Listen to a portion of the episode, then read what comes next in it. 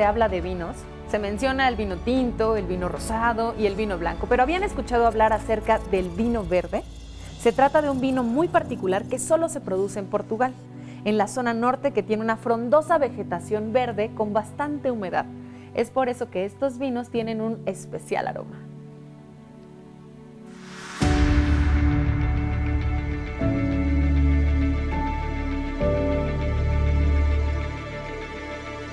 Pero ¿quién mejor para platicarnos un poco acerca de Portugal y sus vinos que Mario, que no solo es experto en vinos, sino que también es un apasionado de Portugal, originario de Oporto y nos va a compartir un poco acerca de su nación. ¿Cómo estás, Mario? Hola, muy bien.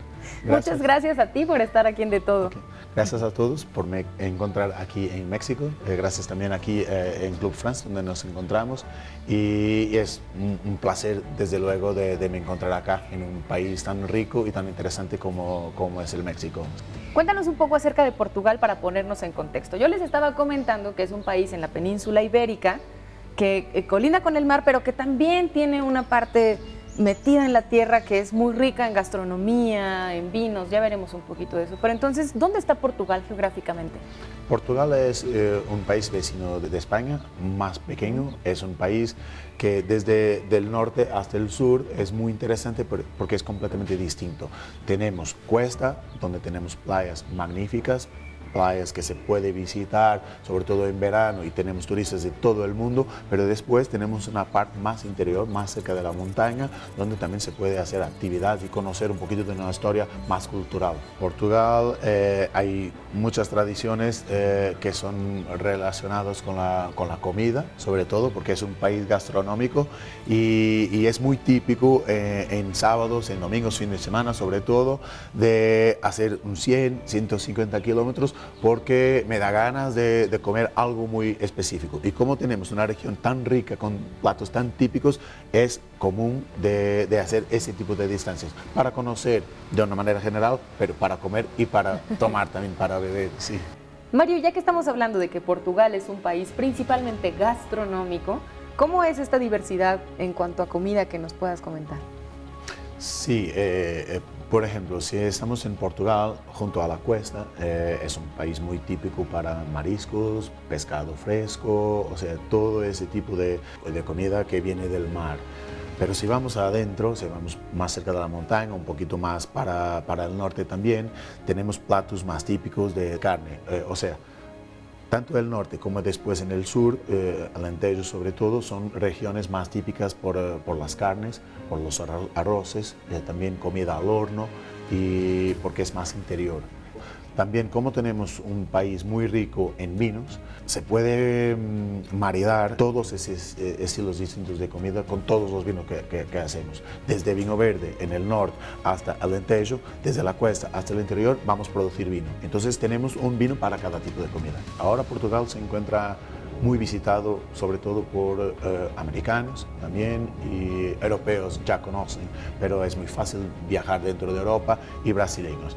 Y entonces como son países tan grandes, ir a Portugal, perceber que para cada tipo de comida hay un tipo de vino y tenemos vinos de norte al sur, todos distintos, les interesa, creen que es, increíble como que un país tan pequeño puede ser tan rico y eso es una, ventaja que, que, tenemos de nuestro lado, sin duda. Sí. Y además de la gastronomía, Mario, ¿hay algunas otras tradiciones que sean muy representativas de Portugal? Sí, Portugal es un país de, tradiciones muy fuertes, eh, sobre todo la, parte más a norte de Portugal y sobre todo la región de Minho, donde tenemos también los vinos verdes. Es una región que intenta mantener las tradiciones que vienen de atrás. Todo bien que Portugal, como es muy rico y como oh, tiene muchas tradiciones, quizás la región de Minho es la que intenta mismo hoy mantener su orgullo y todo, todo ese trabajo de mantener desde las vestimentas, las festividades, también y se consigue mantener un cariz, una personalidad muy propia de, esas personas y de, esos pueblos. Incluso tenemos en Viana do Castelo, que es una ciudad al norte de, Oporto, a unos 100 kilómetros de, Porto, un museo que se llama de Museo del Traje. Y, ese Museo del Traje va a mostrar, a hacer una muestra de eh, cada tipo de vestimenta que cada pueblo de esa región tenía siglos atrás, que es interesante mantenerlo y nos decir hoy cómo, cómo se vivía. Hay una fiesta muy grande y eso para comprender esa tentativa de, mantener las tradiciones, que es en Viana do Castelo, que se llama Señora de Agonía, donde eh, las chicas, desde muy nuevas, van a vestir esas vestimentas y salen a la calle para seguir bailando como si fuera tiempos atrás. Teníamos vestimentas para, eh, para bodas, teníamos eh, vestimentas para salir al trabajo, vestimentas para salir al domingo, al sábado, y todo eso se consigue comprender la diversidad cultural, de esa, sobre todo de esa región, como, como era antes. Oye, Mario, y, y, hablando, por ejemplo, acerca de, de, la actividad económica de Portugal, sabemos que, bueno, ya mencionaste que la gastronomía y el turismo son actividades importantes, pero ¿cómo más podemos relacionar a Portugal con su actividad, no se puede ser económica. Sí, Portugal es un país ahora donde el turismo es muy, muy importante para, para que funcione, para, para que, que, siga creciendo, sin duda, y sobre todo por 700 kilómetros de cuesta que tiene y que después como hay distancias, una vez más, cortas, se consigue ir de, de, la cuesta adentro muy, muy fácil. Después tenemos relacionado también el vino. Exportamos para más de 100 países hoy. Hoy Portugal es el país donde se consume más vino per cápita. Tuvimos esa información dos semanas atrás. Eh, y cómo consumimos tanto, pero mismo así conseguimos exportar para más de 100, 150 países. Eh, porque el vino es importante. Eh, el tema de la economía eh, está muy relacionado con, con, el vino en todas las regiones. Después, por ejemplo, tenemos en el norte también una, zonas muy importantes para exportaciones y producciones de, de textiles y zapatos, donde también exportamos. Somos hoy uno de los países más importantes en exportación de zapatos y de textiles. Por eso Portugal está bien. hay potencial económico en Portugal y hay eh, toda la diversidad que se puede conseguir de la influencia que, de, personas veniendo, veniendo acá. Portugal se podía eh, muy bien describir para quien no, no conoce, tanto como una sorpresa, buena sorpresa, porque llegamos a Portugal y tenemos un país que nos ofrece tanto que una vez que volvemos afuera o los turistas vuelven a, su país, quieren volver. Se escucha como una nación fabulosa que tiene mucho para ofrecernos y que nosotros podemos descubrir, adivinen cómo, a través de sus vinos también, que es muy interesante y sobre todo a través del vino verde, ¿cierto? Cierto, ciertísimo. Así que vamos a un pequeño corte, nos muevan de sus lugares y regresamos.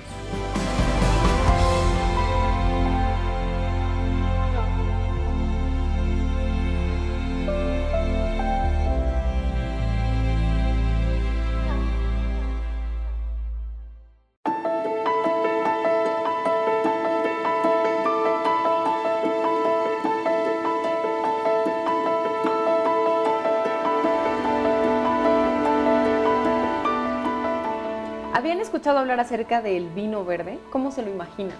Seguramente lo primero que viene a nuestra mente es precisamente un líquido verde, pero en realidad así no es. es. Es como el nombre que se le da a este tipo de vino que es muy especial y que solo se produce en Portugal. Cuéntanos un poco acerca del vino verde, Mario. Sí, claro. Vamos a empezar por el principio, desde luego. Una región demarcada desde 1908 y es hoy la, la región demarcada más grande de Portugal.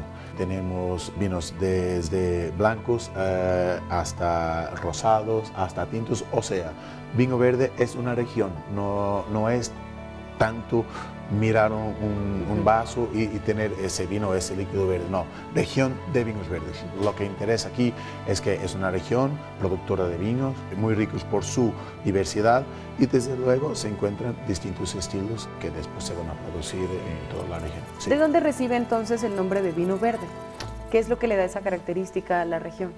Sí, hay dos motivos muy importantes para llamar la región de, vinos verdes. El tema hoy del paisaje, porque eh, si, vamos a mirar de fuera, toda la región es rellena de, florestas y de, y de, un paisaje muy verde.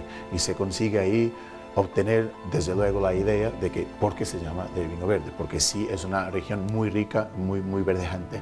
Pero el vino verde en principio fue un vino que eh, se empezó haciendo de, de un procedimiento, de una manera un poquito diferente. O sea, la fermentación eh, no se ocurría hasta final y se embotellaba muy temprano los vinos y se inyectaba CO2 y eso creaba un gas en la botella porque no había maduración suficiente, o sea, era verde.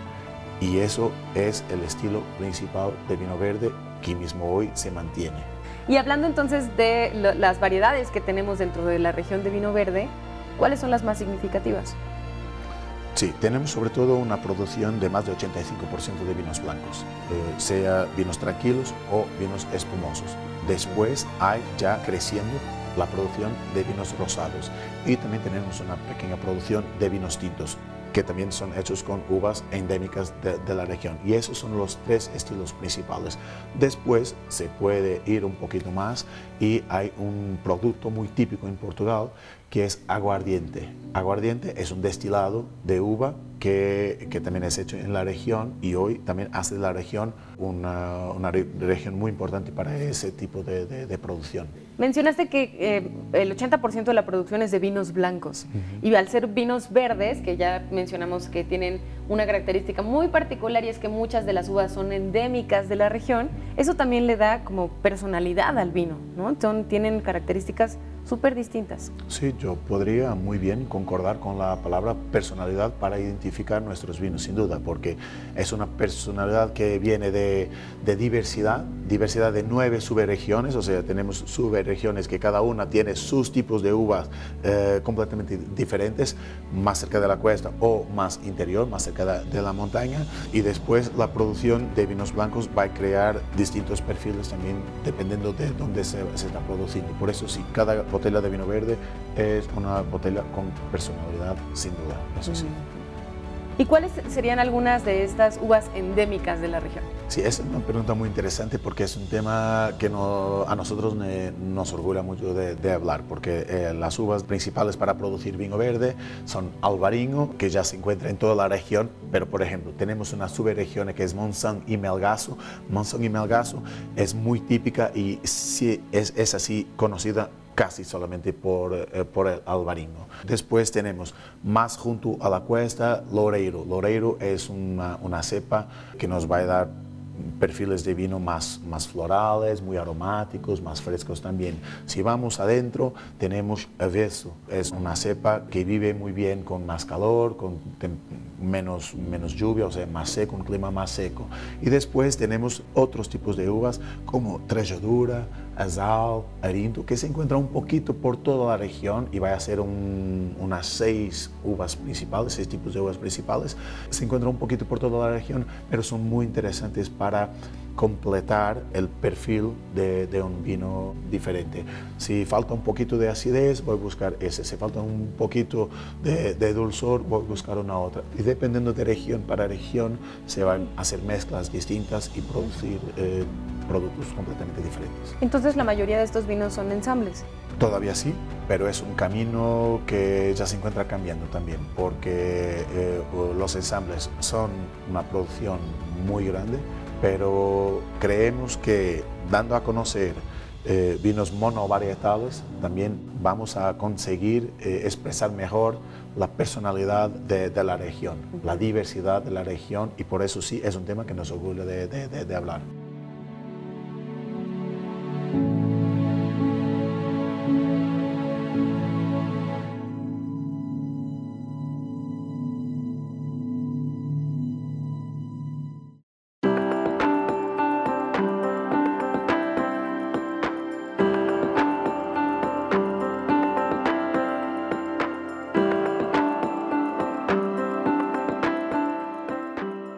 Nos vas a mostrar el día de hoy, Mario?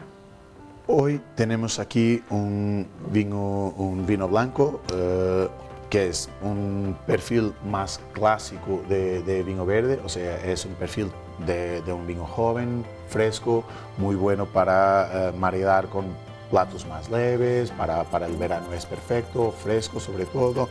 Por eso eh, estamos aquí, estamos dentro de un perfil de vino verde clásico. ¿ok?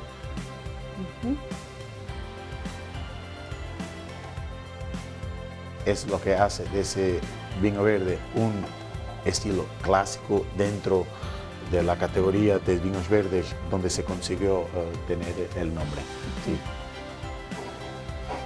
Se puede sentir aquí su olor, es muy aromático. Mm, sí, muy aromático.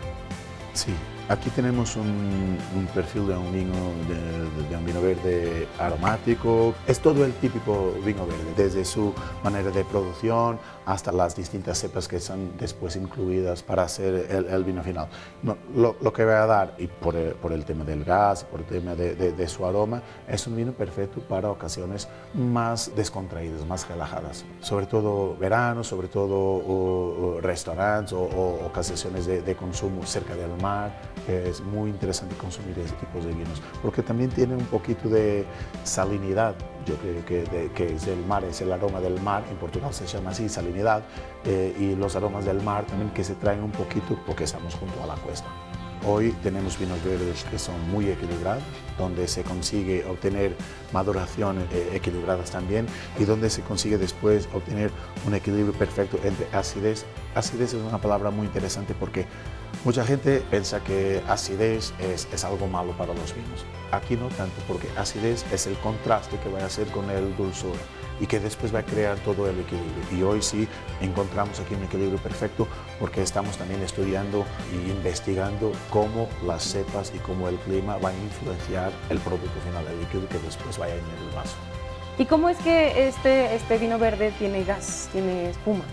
Eso es porque es inyectado un CO2 para conseguir una, una maduración final en la botella y ese es el principio del vino verde. No es un vino espumoso. Hay vinos espumosos también en la región, sí, que son hechos de una manera clásica de hacer un vino, un vino espumoso, sea en qué, en, qué, región del mundo sea, pero aquí no se trata de eso, aquí se trata de un vino verde de estilo clásico. Y cuando lo tenemos, por ejemplo, en la copa, Sí, aquí tenemos un amarillo cítrico más sencillo porque es un vino muy joven, es un, es un vino de, de, 2022, eh, que es una otra característica de los vinos verdes, es que son embotelados muy temprano, o sea, son embotelados de un año para otro. Muy pocos tienen hoy madera, pero ya los hay. Otra cosa importante sobre la región es que nos encontramos desarrollando sistemas de maduración distintos que antes no se utilizaban. Por ejemplo, utilizar roble francés para envejecer un poquito los vinos, pero un vino que es envejecido en roble no tiene ese color. Aquí es un vino que es producido después del acero, vaya a ser embotellado. Y por eso se consigue un color más clarito, un cítrico, pero más sencillo, pero, y eso tengo que decir, hay ese camino que también ya nos encontramos haciendo. O dar roble o madurar en botella y vamos a imaginar, si pensamos que un vino verde se consume solamente del año pasado, lo que fue creado el año pasado, no, tenemos vinos verdes de 2015, de 2010 y muchas personas no lo conocen. Porque, ah, vino verde tiene que ser el último que fue hecho. No, vino verde puede haber sido producido 10 años atrás, pero lo que vamos a encontrar es distinto. Lo que vamos a encontrar es potencial, es evolución, es maduración y ahí ya tendríamos acá un vino más amarillo, un vino que voy a decir más apetrolado, más evolucionado, pero ese, ese sabor es un sabor de maduración y de equilibrio creado en botella o en, en barrica. No tiene nada que ver con eso, son distintos. Son súper distintos. Súper distintos. ¿Y con qué recomiendas maridar este vino, Mario? Ese vino en particular, o ese estilo, no ese vino, pero ese estilo de vinos en particular, más jóvenes, más frescos, sobre todo con uh, comidas de verano. Ensaladas, camarones, pescado fresco, grillado a parrilla, por ejemplo, son perfectos para tomar con esos vinos porque tenemos todo ese frescor, toda esa acidez que después va a contrastar muy bien con ese tipo de, de comida. O sin nada, al final de una tarde, después de llegar a casa, en una piscina, relajar, perfecto, así. ¿Y hay manera, por ejemplo, de, probarlo así como nos lo estás platicando, pero en Portugal? Que las personas visiten, por ejemplo, un pequeño viñedo y puedan degustar el vino con este tipo de comida. Sí, eso es una cosa muy buena hoy en Portugal, es que todas las regiones, eh, incluso la, la, región de Vinos Verdes, se encuentran muy preparadas para recibir personas que quieren conocer más sobre los